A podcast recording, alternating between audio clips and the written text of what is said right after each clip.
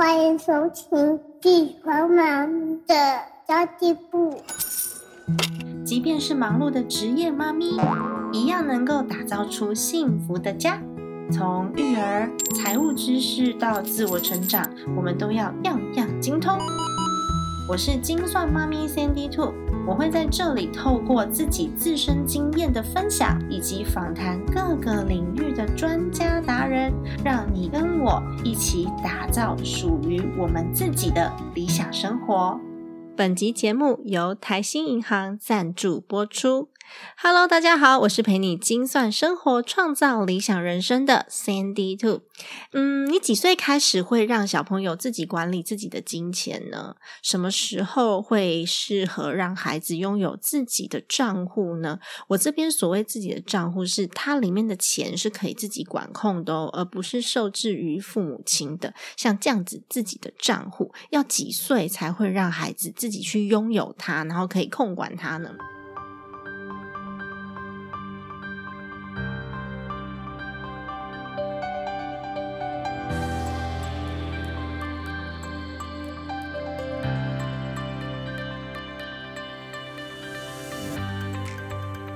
其实台信银行的 Richard 的数位账户，七岁就可以线上开户了，超方便的耶！让孩子七岁就知道金钱管理的重要性，然后可以自己管理自己的数位钱包。毕竟啊，理财教育是未来儿童竞争力非常重要的一环哦。其实我是蛮提倡，在孩子零岁的时候就可以帮他开户存孩子的教育基金，然后从三岁就开始教育用钱的观念。但是其实我并不支持小孩太小就知道自己实际拥有多少的财产。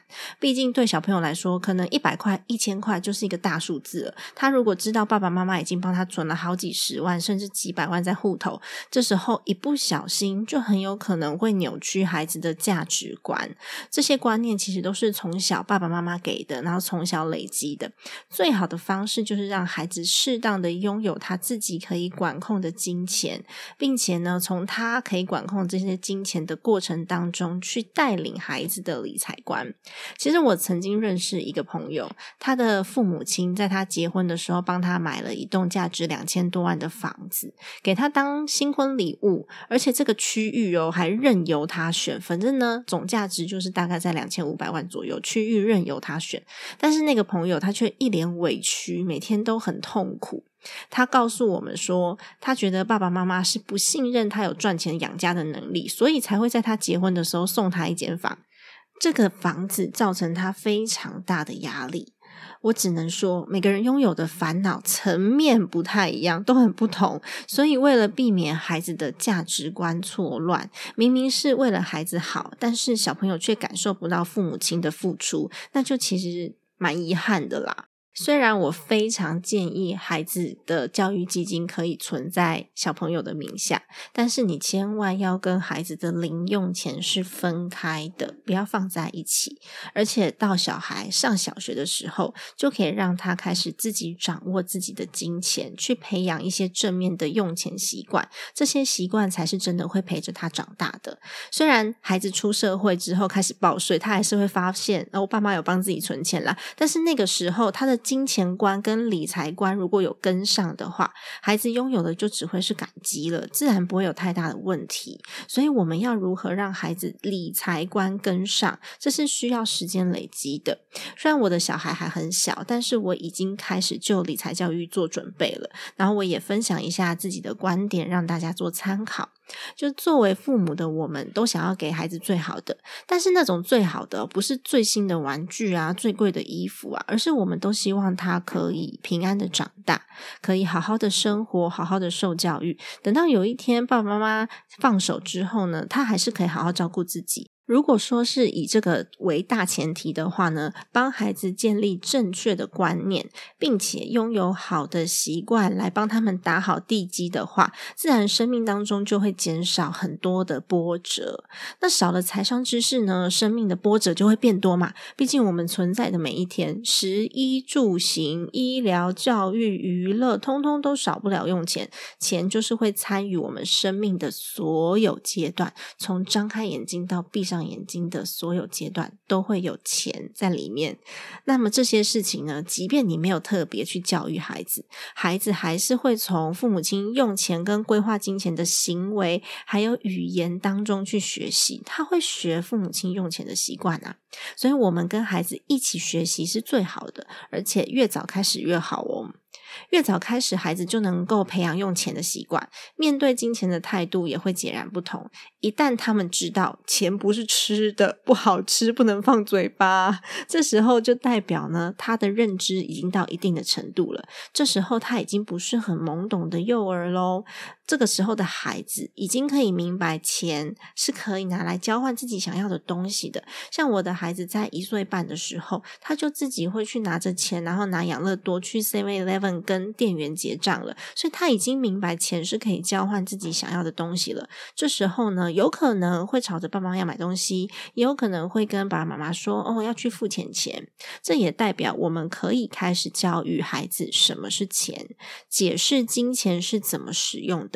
然后告诉他们要怎么用才会更有效率哦。然后我们不要乱花钱，我们要有预算的花度。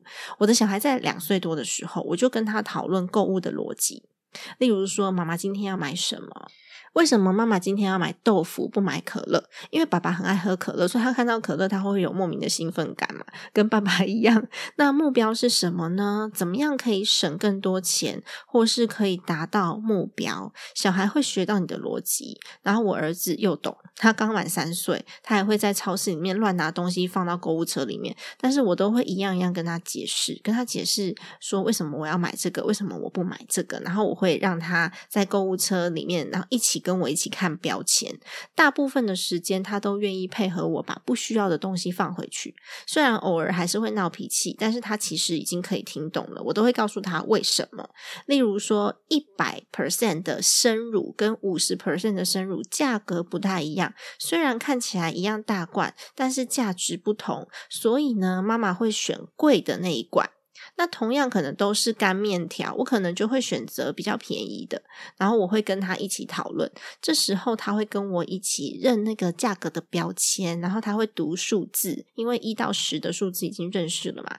所以只要不间断的坚持重复这个过程，然后把它培养成习惯，小孩长大之后，他自然会懂得什么东西该省，什么东西该花，然后他还会解读自己需要什么，不需要什么。所以小时候呢，当孩子有了自己的能力，可以掌握金钱的时候，我们就可以开始教他们喽。小学就可以开始掌握金钱了，他可以看着自己的账户长大。这时候大概就是七岁，你可以教他们如何存钱。小学的时候教如何存钱，他会知道钱来了全部花光就没有了。这时候开始存钱就是最好的一个入门了。存款不但是金钱的累积，还可以教会孩子什么叫做目标，还有纪律跟计划。呃，更重要的是延迟享受，同时呢，让小孩子感受到自己是被独立、被信任的个体。那我们其实常常都会用存钱筒来教孩子存钱，它是一个比较视觉化的方式，没有错。其实我也蛮支持这个方式的，但是我个人是比较常用账户。我相信未来的世界，我们要看到钱币的机会越来越少了。未来的世界是数位化的世界，孩子得适应世界新的运作方式，所以我还是建议，如果可以的话，可以帮他们建立自己独立的零用钱的账户。那这个部分呢，其实我个人就觉得台新的 Richard 这个数位账户使用起来非常方便，因为 Richard 它其实是台湾唯一一个 破百万用户的数位银行，有超过一半的市占率，我觉得超厉害的。会有这么好的成绩，我觉得有蛮大部分是因为 Richard 的使用界面非常简单易懂。我觉得在数位银行当中，如果你要选择这个界面很好懂，然后功能又完整的话，Richard 是一个很棒的选择。它的功能跟界面都很直觉，而且很友善。我跟我老公一开始就是用 Richard 当家庭账户，到现在都还是。然后它的图案超可爱的，就是 Richard 的那个狗狗，很适合小朋友。而且重要的是。它是台湾目前少数提供儿童开户的数位账户，那七岁以上就可以线上申办，线上申办其实蛮方便的啦。然后偷偷告诉大家哦，它是所有开放儿童使用的数位账户里面申办年龄最低的。七岁就可以申办，那有些可能要十岁、十二岁。那要怎么申办呢？只要准备小朋友的身份证跟健保卡、父母亲的双证件，或是呃父母亲的手机号码就可以了。金融账户或手机号码。如果父母亲本人也是 Richa 的使用户的话呢，就只要小孩的身份证、健保卡，再加上爸爸妈妈的手机号码就可以了，连双证件都不用哦，很方便吧？然后爸爸妈妈其实可以绑定自己的手机号码，同时也可以增加金融卡绑定悠游卡的选项。如果小朋友常常做捷运，或是他会去 Seven Eleven 啊、全家啊这些小额消费，其实都还蛮方便的。不但可以让小朋友去独立的管理自己的账户，那家长也可。可以观察小朋友用钱的习惯。虽然我觉得看到钱币跟纸钞比较有感，一开始我们可能还是会想要用纸钞或是钱币来引导孩子，但是毕竟数位真的是趋势啦，所以用着用着还是要教孩子如何用数位账户去管控自己，然后。必须要培养孩子面对账户里面数字的敏感度，因为我们想要用纸钞、想要用钱，是因为呃拿在手上比较有感嘛，所以孩子不见得对账户的数字是有敏感度的。但他如果敏感度太低的话，他以后开始使用数位账户的时候，他会觉得好像用钱都不痛不痒。所以我们必须要提早开始培养孩子对账户里面数字的敏感度。然后国小的阶段呢，他们如果已经开始喜欢上存钱了，然后他们可以培养看见账户长大跟目标达成的成就感。这个时候呢，我们可以带着他来给他一个短期的目标，因为这个阶段的孩子还没有办法看到太长远的未来。不要说孩子了，有的时候成人也看不到太长远的未来嘛，所以谈论未来比较无感。我们给他一个短期目标，培养存钱的习惯。例如说，存足够的钱就可以买自己喜欢的玩具。这是一个短期的目标，然后让小朋友可以自己慢慢的达成。同时呢，我也必须要告诉他什么叫做延迟享受。你必须要一次又一次的去习惯延迟享受。我要存到足够的钱，我才能够有花费。那等他们长大之后，他们就能够为自己做出长期的目标，而不感到委屈。因为如果你做短期的目标，你没有办法现在立刻就买到玩具，你就哇哇叫的话，那么以后长大了，有更多长期的目标规划，要存到买房子的钱，那个耐力不是存到一个玩具可以 可以相比拟的。所以，如果说他可以有机会就短期的目标去习惯延迟享受，那长大之后呢，就能够做出长远目标的规划。这时候再透过家长去引导孩子，他就会有管理金钱的能力，他就有资格拥有一个自己的银行账户。孩子也可以学习如何使用金融卡，从自己的账户当中看见什么叫做利息，那是比较实际的东西哦。那很多的银行它起息的金额都是五千或是一万，也就是说你的账户里面要存满五千块或是一万块才会开始。给付利息，我不知道大家有没有注意到自己的银行账户的起息金额是多少？如果说不到五千或是不到一万，有一些银行它是不支付利息的。那么 Richard 的起息金额是一块钱，也就是说，孩子的账户里面就算钱不多，他也可以每个月看见有利息。这时候呢，帮孩子创造出一个氛围，然后告诉他存钱的重要性，什么叫做钱生钱，并且我们可以创造。让孩子赚钱的机会，学习了花钱跟存钱，然后小朋友得知道他们的零用钱是靠父母亲努力赚来的，钱不会从天上掉下来啊。这时候我们就可以考虑让孩子自己赚自己的零用钱了。他们需要知道如何赚取主动收入。这个主动收入不是说哦，一定要让孩子出去外面打工哦，不是哦，是让孩子开始赚自己的薪水，而且我们可以用转账的方式发薪水转入他的账户。如果全家人都是使用 Richard 的话，就可以很轻易的完成。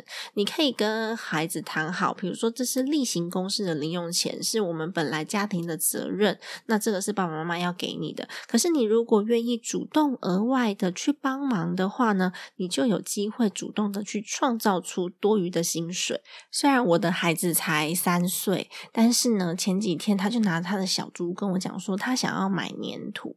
然后我就问他说：“那你想要买什么样子的粘土呢？他说要橘色跟粉红色就够了。那刚好当天我是去朋友家做客，然后朋友家的地板上面有很多的头发，他就想要把它扫起来。我就跟我儿子讲说，不然这样子好了，你去帮阿姨洗地板，然后帮阿姨洗好地板之后呢，你跟阿姨说你要三十块钱买粘土，因为他的那个小盒的粘土其实很便宜。我说你要三十块钱买粘土。他其实就帮阿姨打扫的很开心啦。那其实我是想要告诉他说，其实爸爸妈妈工作也是用时间或是用能力来换取收入，然后你必须要有劳动，然后要付出，你才会有薪水，才会有钱可以买你想要的东西。所以不是说你开口跟爸爸妈妈说我要我要我要，然后一直烦爸妈就会有的。我们必须要自己去争取，自己去创造。那么其实即便他三岁，我不知道他懂多少，但是呢，他会有这样子的一个习惯。那十岁以上的小朋友，我们就可以开始跟爸爸妈妈一起做专案计划了。专案计划听起来好像很可怕，但是其实我们可以做那种很小的专案啊，例如说家族旅行的旅行专案规划。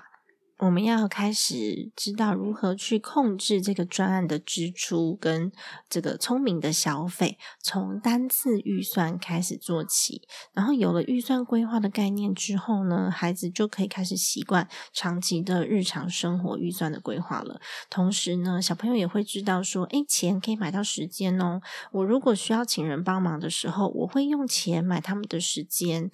孩子会知道时间其实是非常值钱，是很珍贵的。我曾经听过一个小故事，我觉得有一点点心酸。是一个孩子，他把爸爸妈妈给他的零用钱、班费，还有所有所有，就是他可以得到的钱，全部都存起来，什么都不舍得买。最后呢，他打破了自己的小猪，然后把钱拿给爸爸妈妈。他问爸妈说。这是你们两个小时的薪水，你们现在可以陪我了吗？这个故事听起来非常让人心疼，而且很悲伤。我们当然不会让这样的事情发生吧，所以我们也不是要孩子成为守财奴或是赚钱的奴隶。我们是想要让孩子知道时间有多珍贵。如果他们要买父母的时间来帮他们做些什么，或许我们可以用付费制，或者是父母亲平等的双向往来。这样小孩会知道自己的时间很珍贵，那别人的时间也很珍贵，不可以随意的挥霍。然后最后就是我非常提倡的专款专用的重要性。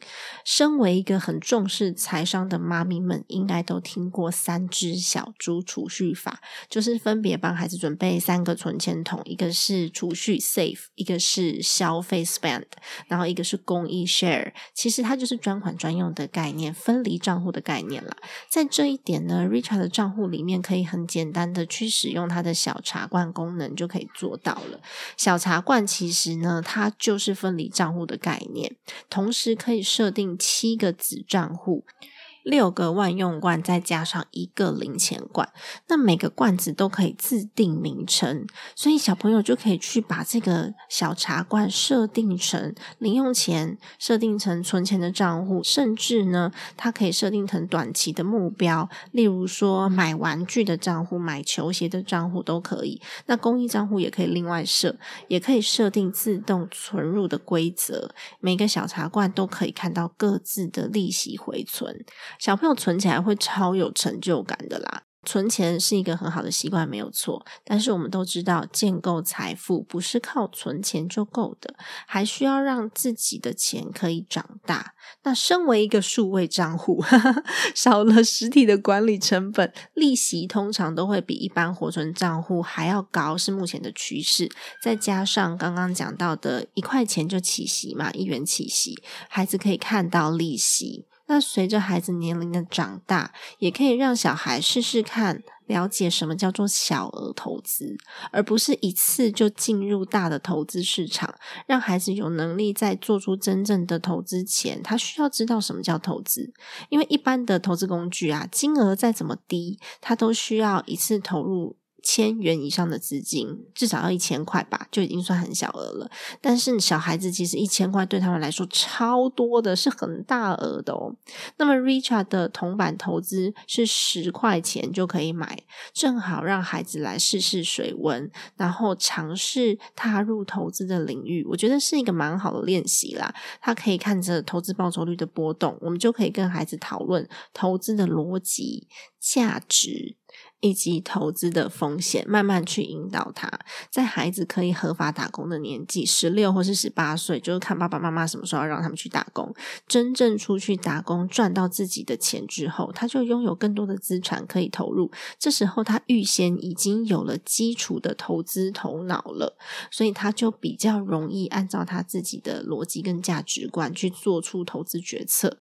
虽然说钱在我们的生活当中是很重要，没错，但是呢，改变孩子一生的关键无关你拥有多少钱，而是你拿了钱去做了些什么。如果你希望孩子也可以建立良好的花钱跟存钱的习惯的话，那最好就是我们自己也要拥有这样的习惯，否则孩子会很困惑，他不知道为什么爸爸妈妈讲的跟做的不一样。那我到底是要跟着妈妈做的做，还是要跟着妈妈讲的做？孩子超困惑的。所以，如果呢，我们要跟孩子持续的沟通他的金钱使用习惯，沟通他的理财观念的话呢，我们就必须要。一直持续，然后引导着孩子建立好他的金钱思维，然后一起跟着孩子执行。那我觉得现在就可以开户去开启财商的第一步。如果你孩子已经七岁以上的话，立刻就可以上到 Richard 的网站上。但是呢，我们要先帮他申请一个身份证，还有他的健保卡哦。那么网址的部分呢，我会放在资讯栏位，大家可以去点选那个资讯栏位做开户，然后也可以用 Sandy Two 给的 link 来。做开户哦，针对新户会有一些优惠哦。如果你想要透过 Richard 的账户进行任何投资的话，其实基金的投资是具有风险的，或者具有投资风险哦。